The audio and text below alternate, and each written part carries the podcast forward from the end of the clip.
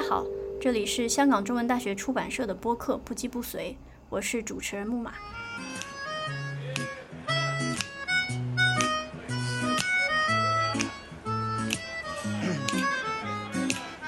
千里街边一滩水氹在我对桂家乡，混乱撞入汤雨街档，还染满。今年香港书展，我们要推出的另外一本新书是岭南大学徐颂文教授写的《香港街市日常建筑里的城市脉络（一八四二至一九八一）》。街市这种说法对内地读者来说应该有点陌生。其实就是菜市场，有点像我小时候去的农贸市场。但香港街市又和菜市场完全不一样。这次播客我们就邀请了这本书的编辑 Brian 和 Charlie，还有另一位香港编辑 Rachel 一起来先闲聊一下我们各自的街市体验和感受。后半节就开始聊书。呃，如果不想听我们前面闲聊的，可以直接跳到这个部分。这本书的副标题叫《日常建筑里的城市脉络》。作者说，每个人的家附近总有一座街市，我们却容易忽略它的历史、社会和建筑价值。看了这本书，你就会发现，一栋不起眼的日常建筑，其实承载了一百多年来香港历史的变迁。它和城市的管制思路相关，它和全球建筑潮流相关，它和民众主流情绪相关。总之呢，它和这座城市以及这座城市的每个人都息息相关。香港大学建筑学院郑炳宏教授在为这本书写的推荐语里，将街市称为“我城最具活力的建筑”。他说，街市的发展及演变当中，联系了几代人的喜怒哀乐及奋斗，见证了我城日常生活的改变，亦代表了不同时代的价值观及审美观。所以，我们看到这本书的腰封上写着“街市，城市的缩影，身边的香港史”。偏偏街坊难离通电，看的奔波士气更火热。那跟大家打个招呼吧。Hello，Hello，我是查理，我是 Rachel，我是 Brian。就是因为我是内地背景的，所以我其实刚来香港的时候，觉得街市是一个非常神奇、很新鲜的一种存在。因为对我来说，买菜就是去超市嘛。然后小时候有去过农贸市场，那我去街市的时候就感觉它很像我小时候那个农贸市场，但是比农贸市场又复杂非常多。我其实在香港最常去的街市是联合墟的街市，联合墟的街市就是一幢大楼。它为什么比农贸市场复杂呢？就是我简单说，联合墟的街市是一楼是卖呃肉肉和呃海鲜，二楼是卖水果啊，然后一些呃青菜啊这一类的。三楼就是熟食市场，这是比较典型的一个，我觉得比较典型的综合性街市的安排。然后楼在楼上就居然出现了一些政府机构和图书馆，在我的印象中，就是这些东西是不可能在一栋大楼里综合性存在的，但是它就很神奇的存在。然后楼上的那个呃图书馆和政府机构，它好像是另外有一个电梯上去，它跟我们平常进街市的那个电梯不一样，所以我就觉得这个安排。挺有意思，我联合区那个楼下就直接有惠康啊、百家那种超市嘛，超级市场。我会买嗯水果、零食啊、油盐酱醋都是在超市，但是超市里完全没有活的东西，鱼、海鲜，我最喜欢吃的什么螃蟹这一类虾，全部都要去街市才能买到。呃，然后还有就是新鲜的肉，我记得超市里很少。街市里会有大量的那种肉档，都在卖各种各样的肉。然后联合墟楼下，它居然还有那个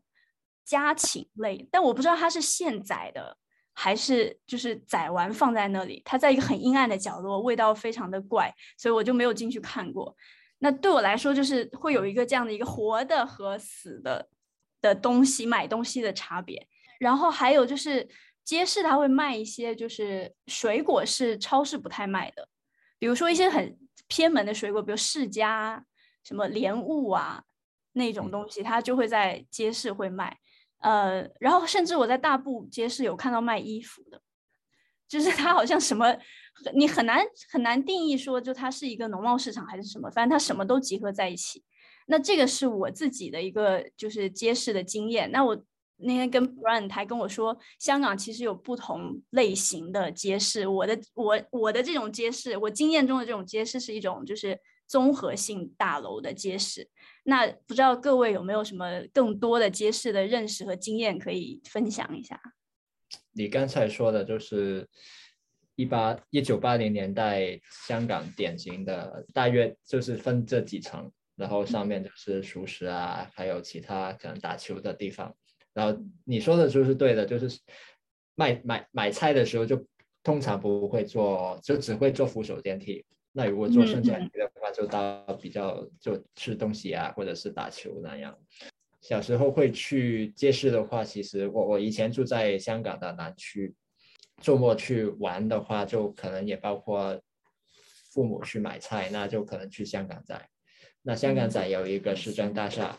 那其实它，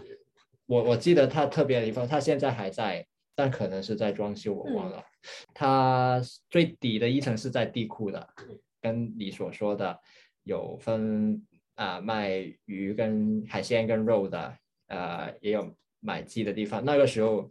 还没有禽流感，所以其实卖活鸡是非常流行的。哦，那禽流感以后就活的东西就会控制比较多，是吧？对，可能他拿牌照就是很严谨。嗯，那所以这个其实是香港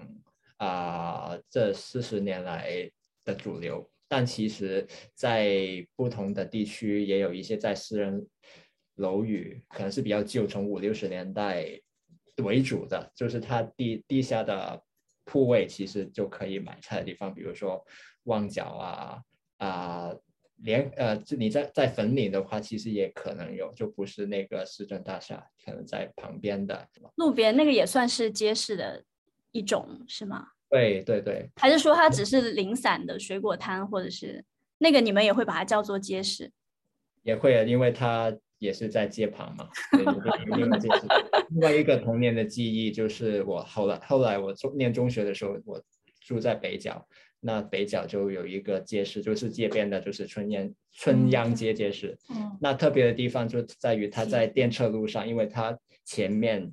就是电车总站，因为电车其中一个总站在北角嘛，所以它一条路大约二百米左右，就是两旁就是街市。也有买各种菜肉等等，也有买衣服的，那就是那些用铁呃铁皮盖成的小摊位，然后他就开档卖各样的呃衣服啊、工具啊，也有吃的就买面啊，买一些日常储呃储蓄日常用品等等，挺繁华但卫生也不太好的的一个。去过好几代的街市，很小的时候就是。有一条村叫梨木树，就梨木树村，很旧的，不是现在的那个新的，是旧的那个村。然后里面就是底层都是呃一些商店，然后他们很喜欢将自己的店铺就扩展，就是从那个呃饭部就扩展出来，然后就是很湿很脏的那种街市。然后新一点的屋村里面规规划会好一点，就是底层有一个。比较室内整体的一个街市，可是那种也是菜一一个一边，然后比如说鲜鸡啊或者鱼啊，一边也很脏，非常脏，很湿，我完全不想进去那种。然后另外一种就是，比如说船船湾有一个界世界，它两层楼，就是嗯，然后第三层就是一个小公园，可能就是给一些妈妈带孩子去买菜的时候，就就放那个小孩到就顶楼的那个。公园去玩，那两那个那个是八十年代吧，那个街市街的街市，然后据说是 Bauhaus 的 style 的那个建筑，对，也不不也是挺挺挺挺挺脏咯，那个。然后新一点九十年代就在荃湾有一个洋务道街市，一个综合大楼了，那个是就有就是有那个打球的地方在。然后在新一点的青衣，我去的时候是它应该差不多是一九九一九九九年成立的，也是一个综合大楼，那个很干净。我就是我觉得啊，原来街市可以那么干净啊，规划的很规划的很好，就一一个平面都是一个街市，然后上面就是图书馆，然后还有打球的地方这样子。Charlie 有没有什么感觉？我我小时候会就是放暑假，因为我公公婆婆都是住香港嘛，然后小时候放暑假会跟他们过来，然后去最去的最多的就是香港仔街市，跟嗯，是 Brian 刚才说的那个吗？个红区你们两个，是是啊对，，同学。但就是我没有经历过之前，所以我印象中的街市已经是市政大厦的样子，嗯，就是呃，像 Brian 刚才说那样，地库就是卖鱼，然后很很大股腥味，然嗯。后 对，然后楼上就是呃卖菜，然后如果我没有记错的话，它会一就是它同一层，它会有一边是卖衣服，嗯，然后卖一些日用品，另一边就是卖食物，然后在上面就是另一个地方，就是变成了一些写字楼啊，还有一些康乐的设施、图书馆那种。对，然后我小时候就会跟我外婆去呃那些地方，然后她地库那一层卖的是那些比较湿淋淋的东西，所以我也是很，就是我外婆通常都会说你在外面等我就好 了，就不要进去了，这样子。这样，对对，然后但是到楼上卖那些干货的地方，就会跟他一起去，他就会带我去，可能有时候买一些，我我试过在小时候在那里买一些睡衣，就很喜欢跟我外婆到那些地方去，然后他就会因为呃通常街市的那种小摊档卖的那种衣服啊、毛巾啊什么的都比较便宜，所以就很喜欢带我去那里买衣服。照你说的鱼腥味，我觉得我会记得干货那边会有腌制品，啊，腌制品的味道，对梅头菜，嗯梅对梅头菜啊，对或咸鱼啊，嗯那种味道就是其实那个记忆会留在就是那些多呃，无论是多层的街市，或嗯者你在春阳街啊，就是街上你会有两两到三三个店，就是买这一些的。那对我来说，就是街市的那个气味是 Charlie 刚才说鱼腥味，但对我来说其实是那个肉的腥味。我就是联合区一楼的时候，你刚进去，它就是一一大片的肉档，然后再往里走是一大片的海鲜档。然后我一进肉档，我整个人就要崩溃了，我就完全不能呼吸。我只要一吸，我就要要反反胃，然后我就必须就是屏住呼吸，掩住口鼻，快速穿过那片肉档，达到海鲜区，然后我才能重新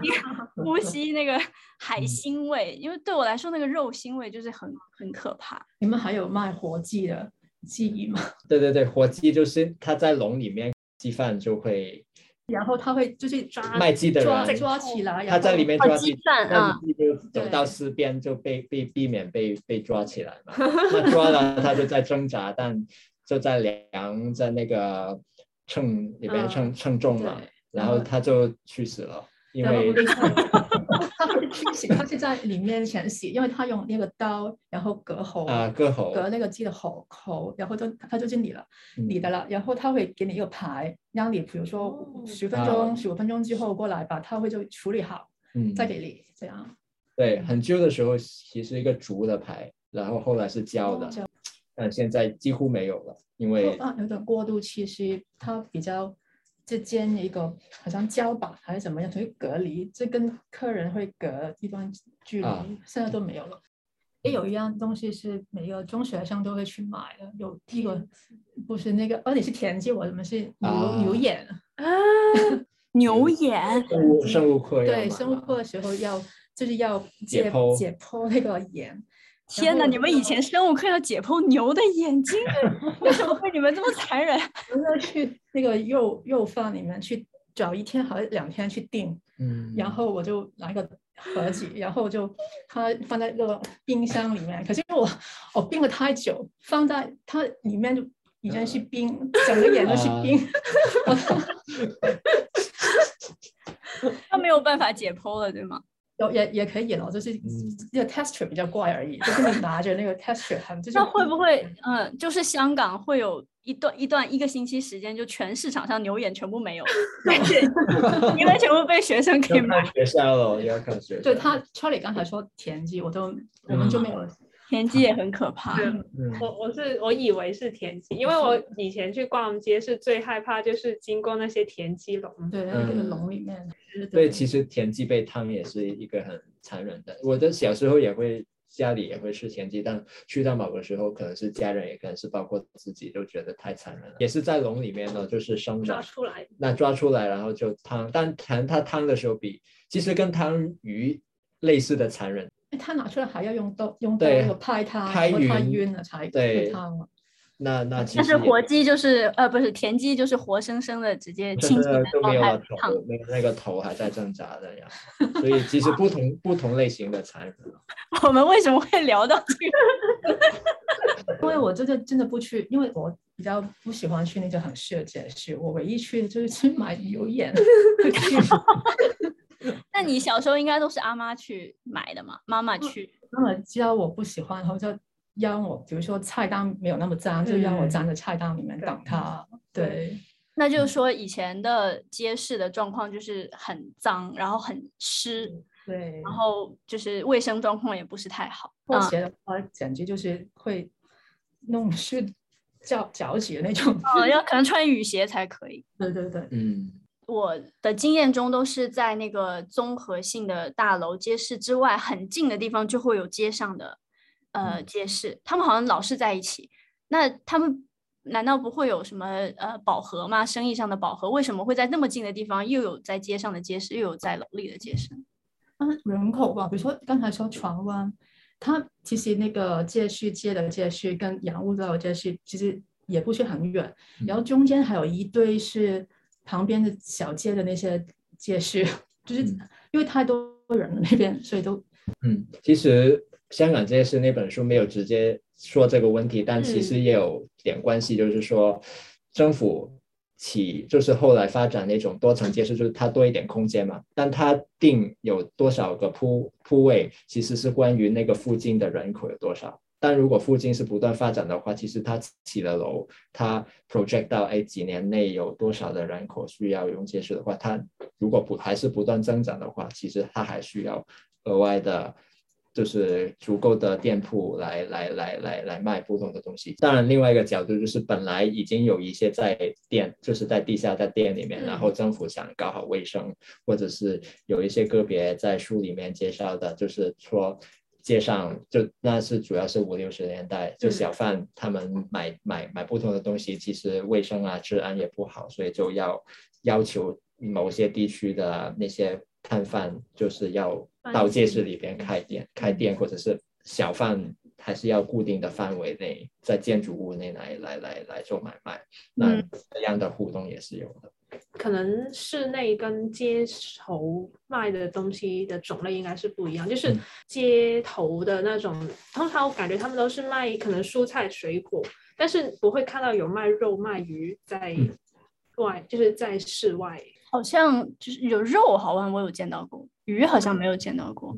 嗯，可能今年会比较少。我我在看一些旧图片，就比如说在湾仔的话，一九七零年代还会在街上买家禽，嗯就是买买卖鸡。但如果可能我们近二三十年的话，嗯应该嗯是很难很难看见这样。生肉这种东西是被管制到呃综合大楼里的街市里去卖的，街上都不太常见了，相当于这其实也是街市作为这个政府治理方法中的一环吧。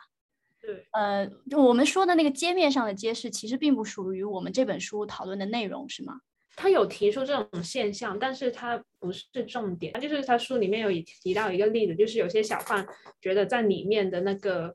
生意额太差了，没有在外面兜售的好。有一个有趣的例子，就是他们搬进了那个室内之后，然后再叫他们的小孩子到室外去兜售，然后那个生意比他们在里面还要好。所以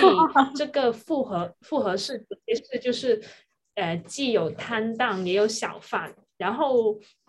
结果他们觉得这样子不好，然后他们甚至没有通知政政府，就自己撤到外面去卖了。然后后来政府就觉得啊，那就听他们的意见吧，所以就后来出现的状况就是，室内的街市外面有一片地都是小贩摊的摊档，然后就变成了一个这样共存的现象。嗯嗯，这个挺有意思。这大概是什么时期的事情呢？一九六十年代左右，嗯，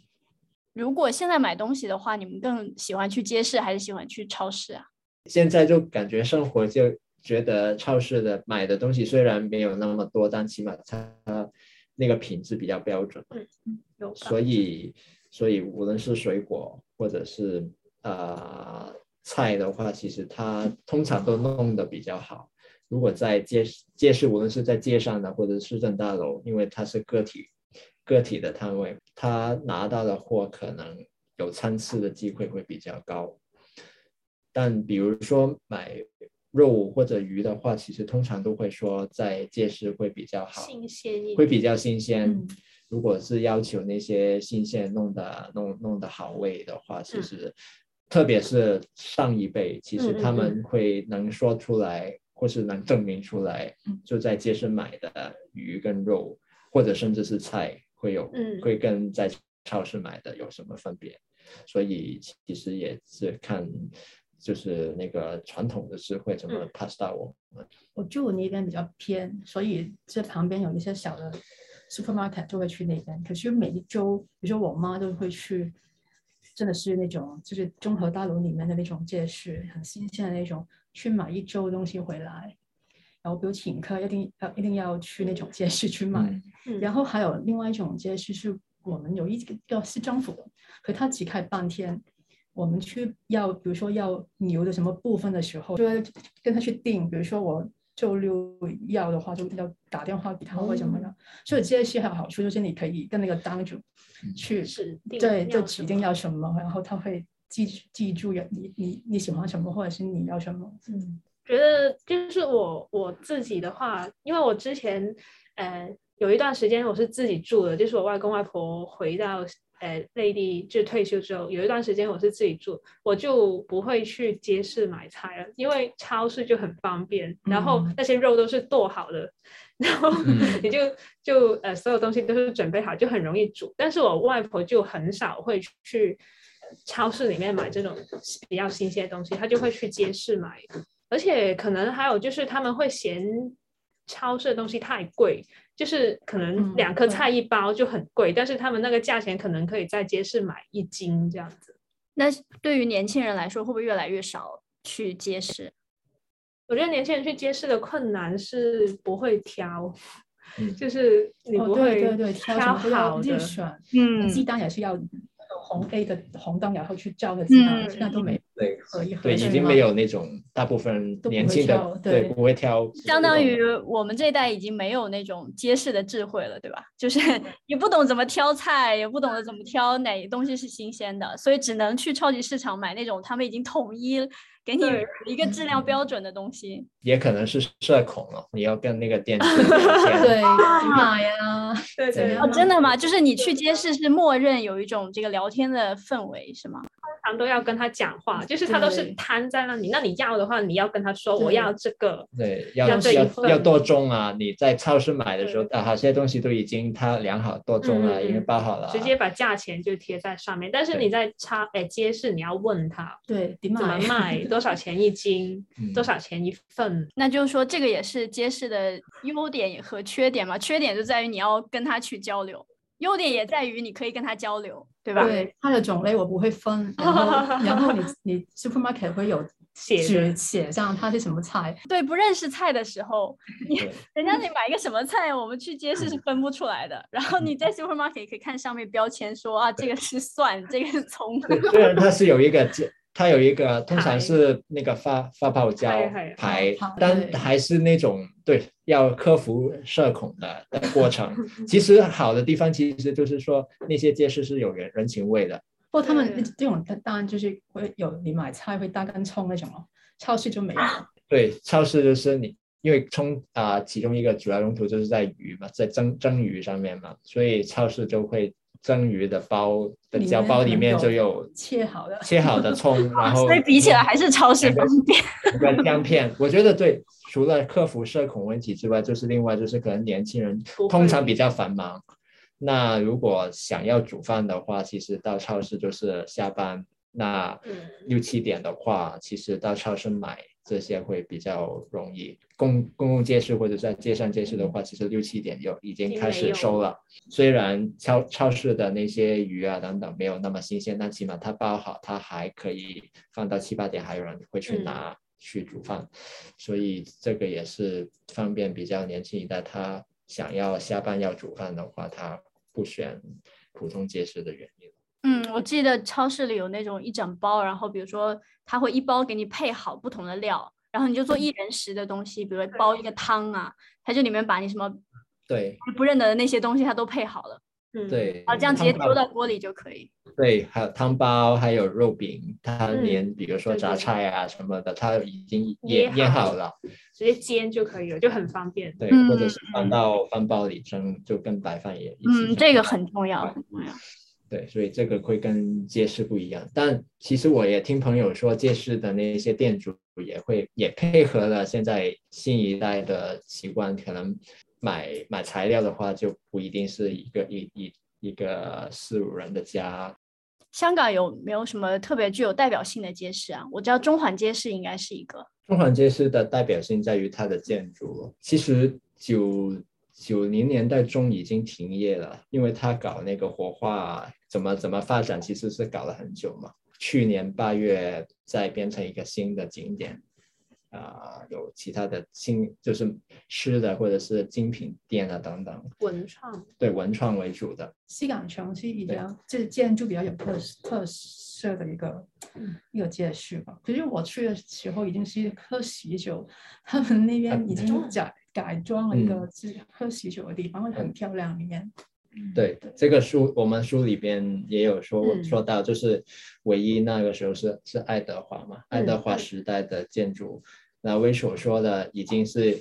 顶楼已经变成了喝喜酒的地方，就已经活活化了。因为活化之前就是被香港政府定为那个历历史古迹，所以它能够翻翻新。嗯所以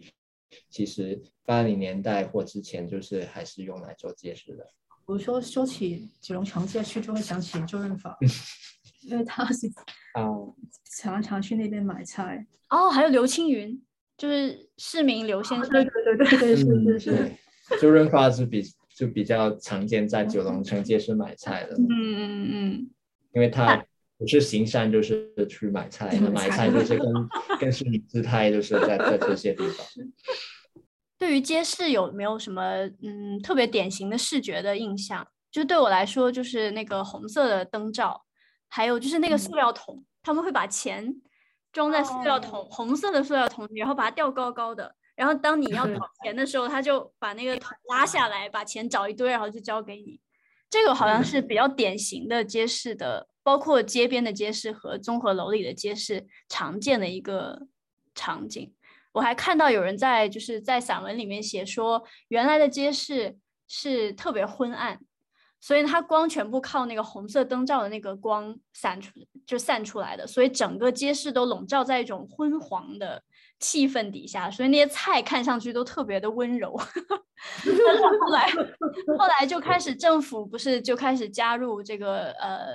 优化街市嘛，它就可能加了很大的那个白光灯、日光灯啊等等，然后整个街市就白亮亮、白晃晃的一片，他觉得一点就是购买欲望都没有了。哦，现在会有呃看，比如说街边的街市，其实有一个挺不习惯的地方，因为其实也是科技的发达，就是用 LED，其实那个是很光的，然后它可能就会加一个胶片，就比如说可能他想绿色的菜特别绿，他就加一个绿色的胶片，那又特别光，就感觉它很 artificial，很人工。然后肉买买肉卖肉的就特别红，因为我不知道其实特别红的肉有什么，就它那有种也没有食欲。就比新鲜更新鲜，我就觉得挺假的了。就是他用灯光来令到他要买的买卖的肉卖的菜就看起来很鲜艳，但你会看到那是 LED 的灯，那就其实就就可能是太过了，也而且是大白天。我觉得是反过来的。你刚才说可能以前它太昏暗就感觉太温柔，但现在就感觉是太太太添加太刚烈了，添加太多了。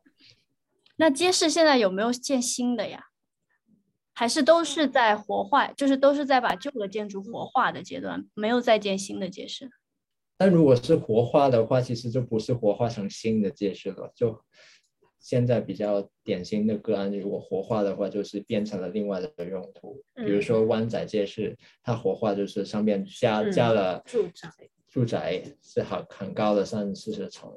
然后中环活化的话就买是买精品文创，嗯然后也有餐厅，嗯嗯，也是感觉街市在慢慢的在现代人生活中有一种萎缩和退场的感觉，但它永它应该不永远不会退出历史舞台吧？它应该会就是缩小可能，然后活化成不同其他的形式。现在感觉趋势应该是这样，是吗？一方面近四十年就发展成多功能的市政大厦，另外一方面因为大型屋村也很多嘛，其实屋村里面的街市就其实也是另外一个主流了，就是它能够服务的香港人口是比较多。嗯。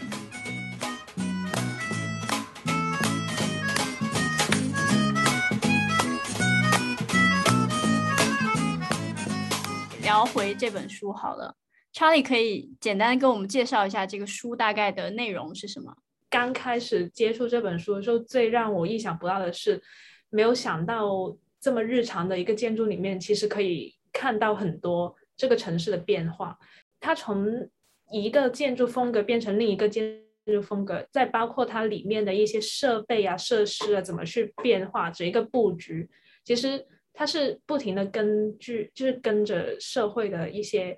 发展还有变化去改变。一个那么不起眼的小建筑，会承载着一个城市的变迁的历史。他作者其实一开始是想要研究公务私署，公务私署就是香港殖民地时期一个负责设计和新建公共建筑的一个政府部门。然后这个研究本来是它的主角，或者说它本来的起点其实是想要研究这个部门怎么去设计香港的一些公共建筑。可是后来他就选择了用街市作为一个切入点，因为他觉得平时可能呃大家研究的一些建筑都是比较没那么日常，然后可能有一些代表性的，在这个研究过程中就发现了，原来公众街市是香港第一批现代政府的公共建筑，所以他就选择了从这个街市里面去发掘。建筑的发整一个的发展过程啊，例如为什么从街市开始去呃发展现代建筑这样子，所以他就选择了街市来做这个研究，然后就从街市切入，然后就一直在追溯它怎么样从以前的那种就是很华丽的那种像西港城一样的古典建筑，变成了现在的我们平时这么不起眼的一个建筑。这样子，我看到那个时间其实是从一八四二年到一九八一年。一八四二年就是签完了这个南京条约之后，就是鸦片战争之后，然后香港就成为了殖民地，所以英国政府开始管理香港。这种公众街市其实是从是英国人带到香港来的，因为一开始的街市其实都是那种街头的市集，就是没有一个。建筑去把它们规划在一起的，所以是英国人来到香港之后，然后发现了这个问题，然后小贩的也的问题也比较，就引发了很多管制上，例如是交通啊、治安等等的一些卫生这种问题，所以他就引进了街市，然后就把那些小贩都集中起来管理，然后就有了室内的街市。所以其实像这种日常的建筑，虽然是日常，但其实中间涵盖了非常非常多的面向。对，它后来怎么发展的呢？就是中间有没有过几次这个呃街市的，无论从建筑上还是从管理逻辑上的更迭？一开始其实它的为什么会有呢？就是因为呃当时的小贩会影响治安啊、卫生啊等等的一些那问会引起这些问题。那所以英国的殖民政府为了更好的去管理呃这个现象，于是呢就引进了街市，然后就开始了有第一个。街市就是中环街市，它当时的名字还是叫做第一政府街市。越来越多的街市之后呢，又因为有鼠疫的爆发等等的一些卫生的问题，而且在这些刚刚建立起来的街市里面，一些管理啊，或者是呃卫生未未必很达标。然后因为跟外面就是那种街头原本的街市又很不一样，然后为了更好的去。管理他们的一些卫生状况，或者是控制食物的质素，就会呃开始政府就会有呃设定一些街市的一些卫生管理的一些呃规定啊之类的。当时其实主要还是呃沿用那种西方的爱德华时代的那种比较传统的建筑的样式。真正发生变化其实是到了第一次世界大战的前后，一方面是全球的经济萧条，然后会影响香港的呃失业率啊，或者是一些食物的价格也越来越高。然后为了抑制这个食物价格通胀，于是政府呢就决定要新建更加多的街市去引入竞争，所以就开始有了更多的街市。但是当他要建很多街市，然后你又经济上面又受到了呃战争的那个冲击，那你没有那么多钱去建很多的街市的时候，就开始发展出了那种比较。简单一点的建筑的风格和样式，来满足这样的一个社会的需求。而且当时的话，呃，在建筑材料上面也有一个新的发展，就是呃发出现了混凝土这种比较简易的建筑的材料。然后各种条件的影响之下，就出现慢慢的就从以前那种很复杂的古典建筑，就开始出现了。就是向现代建筑发展的趋势。那当时的建筑风格呢，就叫做呃，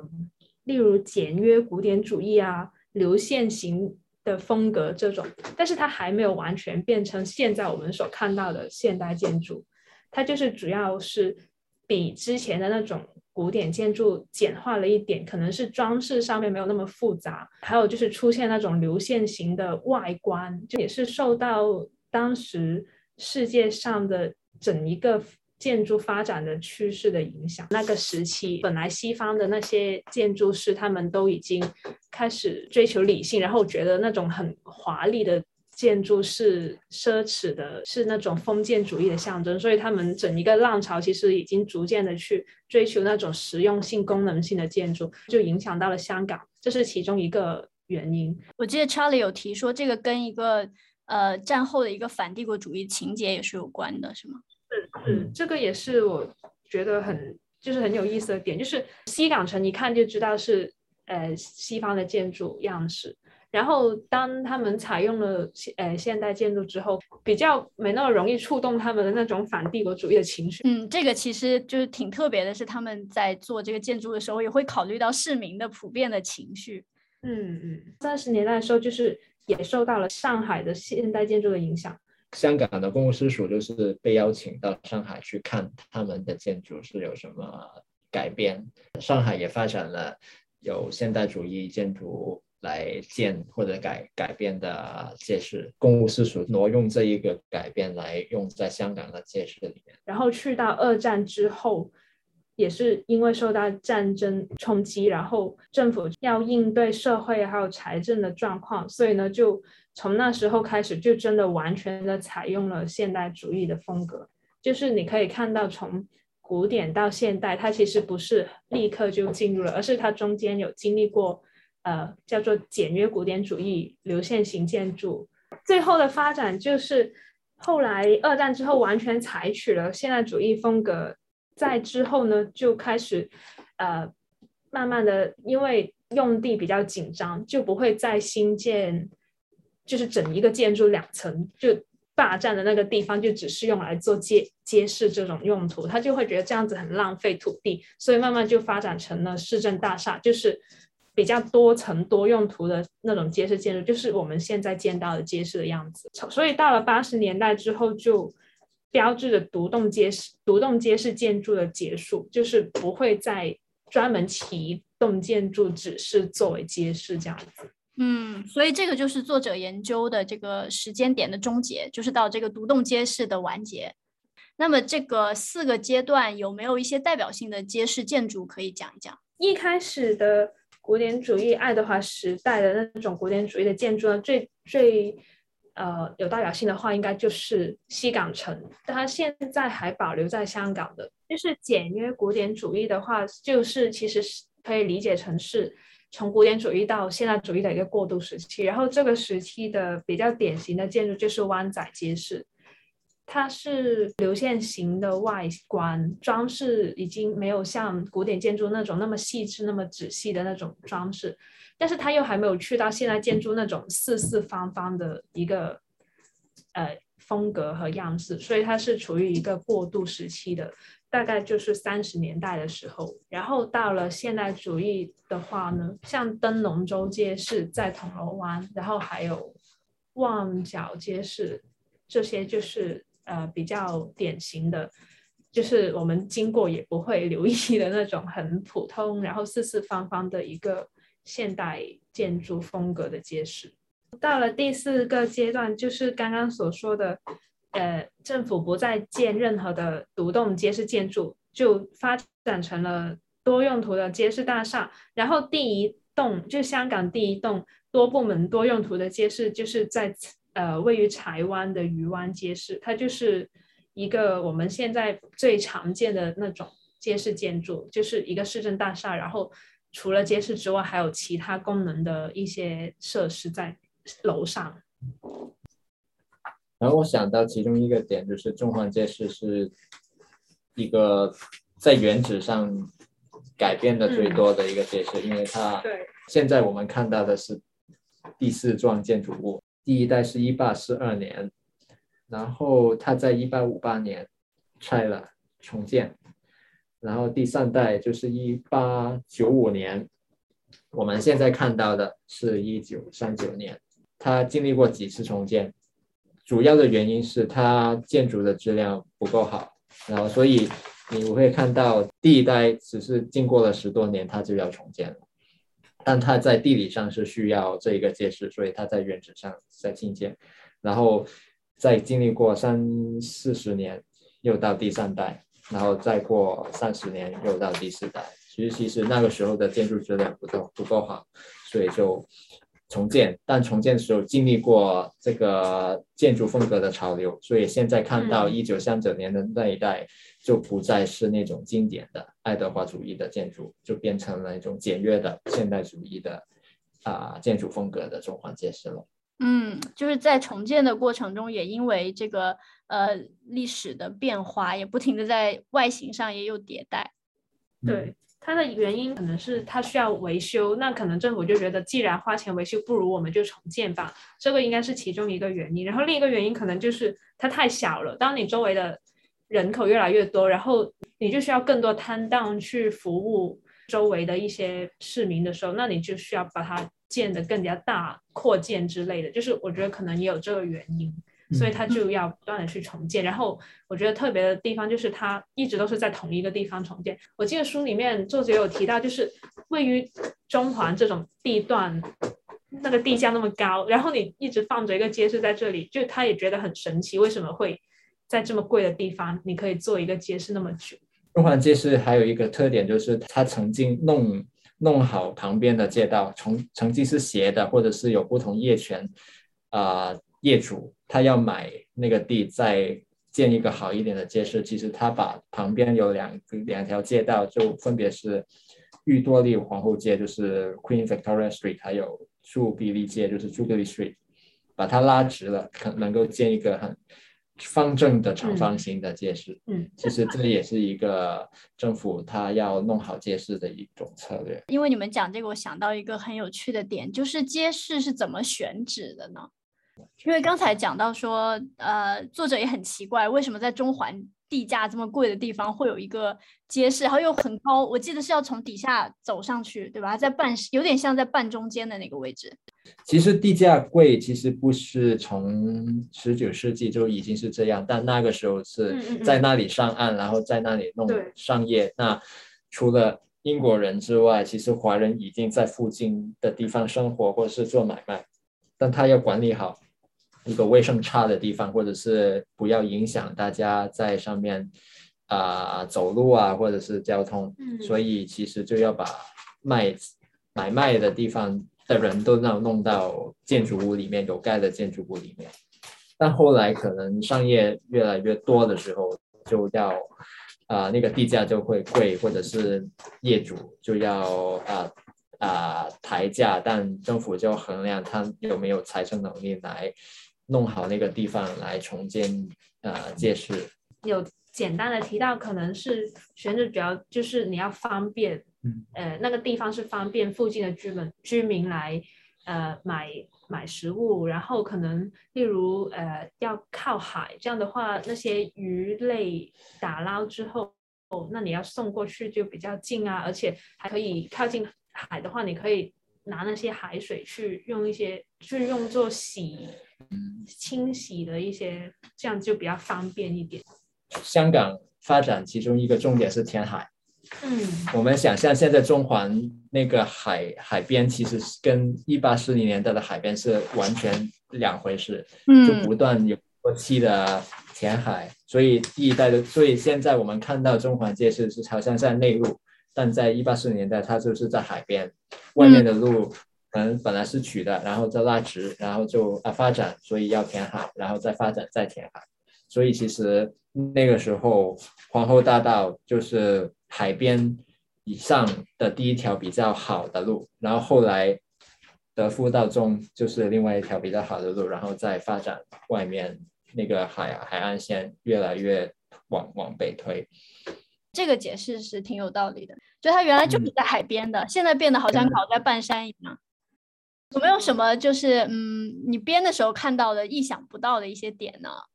意想不到的点，原来呃以前的中环街市曾经是犯罪温床，就是当刚开始呃香港成为殖民地的时候，它还那个地方还叫做维多利亚城的时候，原来有很多街市的档主啊，有就曾经可能是犯罪集团或者是一些帮派的首领，而且还有一个很特别的地方就是。刚开始的时候，因为政府不想他觉得很麻烦，要管理街市，政府他就通过了响马制度，把管理和保养的街市的这个责任交给了响马商。那这些响马商通常都是华人社区里面的一些精英，他们会同时去经营妓院、赌馆、烟馆这样子，相当于有一点点，我自己理解是有点像外判那样，他就把呃街市作为一个呃承包，就是一个生意承包给了华人去管理。很容易形成一种垄断的现象，就是街市的档主呢，他会把自己的摊档留给直系的子女去继承，这他是他其中刚开始的一个制度，但是他后来发现这样子好像形成了一个垄断，然后整一个街市的那些食物的价格好像就控制不住，所以他才开始慢慢的去重新把那个管理权收到自己手里。啊，对，还有一个我。也很意外的点就是，现在通常去街市卖鱼档的地方，都是真的有一个鱼缸，然后你可以在那里挑你想要哪一条。但是原来以前就很很久之前的街市，它是没有鱼缸的，然后档主是要把那些鱼放在一大块冰上面去保鲜。然后后来，呃，慢慢的，呃，加设了一些新的设施配套设施之后，就终于鱼档有鱼缸了。然后呢？就会原来有一些，就发现有时候一些华人的苦力，他会在晚上的时候到那些鱼缸里面去洗澡。后来觉得这个会很影响卫生，后来政府就会派一些职员在街市里面去驻守。嗯，这本书其中一个特点就是它图很多，嗯，啊、呃，就一百就想上上一百以上的的图，而且有各种各样的图，历史图，还有那些街市的平面图啊、剖面图等等。这个书其实对于不同的读者，他的收获会不一样。比如说，如果读者是大陆背景的，他未必来过香港，或者是来过香港旅游，但你没有到过街市，因为街市不就几乎不是景点。是景点的就已经是活化了，就没有街市的用途。其实这也是一个很好的角度来了解香港是怎么发展的。嗯嗯。呃，它其实街市作为一种很日常、很不起眼的建筑，其实也跟香港的历史的发展，无论是议政，无论是那个呃战争等等，对全世界或者对一个城市的影响，其实是挺有密切的关系。嗯，那如果你是在香港居住的话呢，其实借势我呃这个书里面介绍的只是其中一种，但起码它会告诉你，啊、呃，你现在常逛逛的超市，其实也可能有一点公众借势的影子，然后你去的。那个街上的街市买菜，其实附近可能就有有一幢后来发成发发展成的多用途的公众街市。我觉得对于你曾经来过香港，或者是你在香港居住但不知道为什么一幢街市旁边也有一些在地面上的街市的话，我觉得这本书也是你可以能有收获的一个一个书的内容。就像这本书的那个腰封上写的一样，就是我们把街市当做是城市的缩影，隐于市井的香港史。简单说一说封面的，封面就是设计师选了，或者是跟嗯编辑跟我们选了一些有代表性的的街市。那看那些，就它不但是外观，就其实是吸引大家看内容，就是外观只是这个研究的其中一部分，其实里面它的啊、有什么的设备啊，啊、为什么有这些设备，其实有有它的时代的背景，就解决卫生的问题，嗯或者是解决人怎么使用就不同层里面的电的问题。我觉得这也是呃我们去了解这些是挺有趣的。我们看平面图可能就是买楼租楼才看，或者是到商场。啊，你去某一个店去吃饭，某一个店去买买衣服才会看，但买到借市其实几乎没有机会这样做。看这个书就能够有这个机会看借市里面的的平面图是什么，它的布局是什么，这个也是挺有趣的。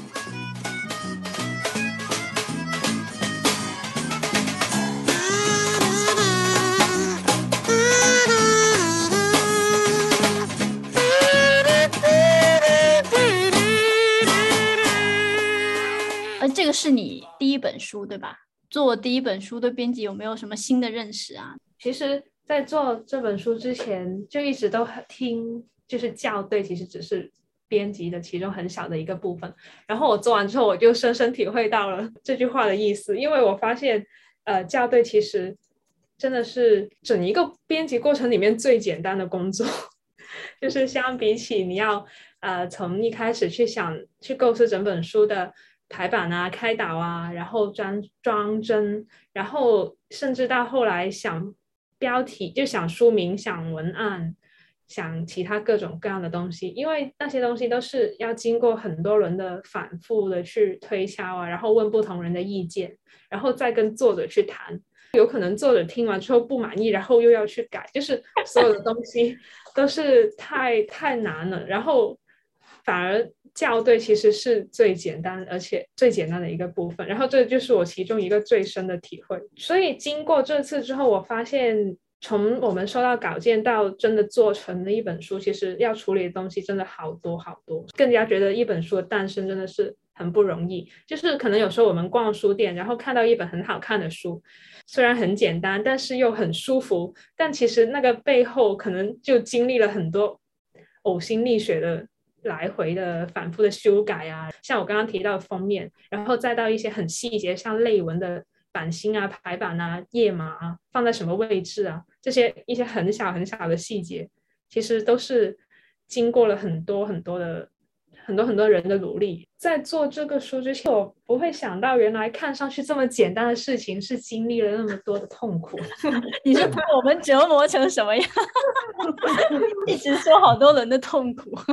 还有一个很重要，我学学就是通过这个这本书学到的，就是那沟通的技巧真的是很重要，就是怎么把自己的想法表达出来，然后再跟别人去沟通。最重要是怎么跟作者沟通，我觉得真的是一个很大的学问。那那我就分享一个我印象很深，然后也觉得自己学到很多的一个经历，就是当时我们不是改了很多轮才终于决定了那个文案吗？我们当时的出发点是。这本书虽然它是一个比较正经一点的学术书，但是我们就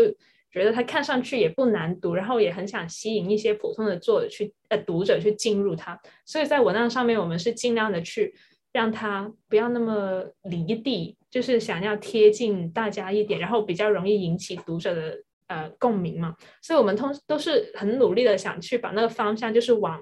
呃吸引人，但是又不会太哗众取宠。有趣，然后又不会很艰深、很难读、很很专业的那种做法去想那个文案的问题。但是当我们终于弄了好多人，然后决定了之后发给作者，结果作者返回给来回来的意见就是他把一个我们想了很久的问题一下子改成了就是我们最不想提出的那种做法，就是把一些专门的专业的名词塞到问题里面，然后整个问题就很长，十几个字这样子。那个时候已经差不多到快要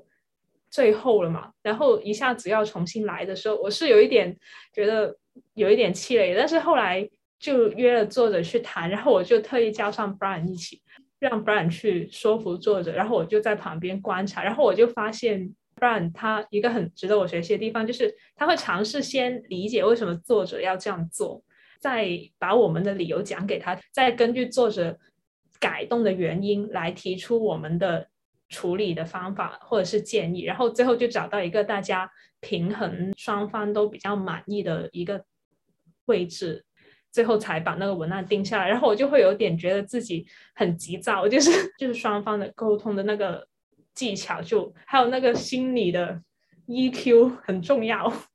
对，这就是一个一年的编辑和快十年的编辑。对，对。然后我当时就真的是坐在旁边，哇，原来是真的是一门学问，就学到很多。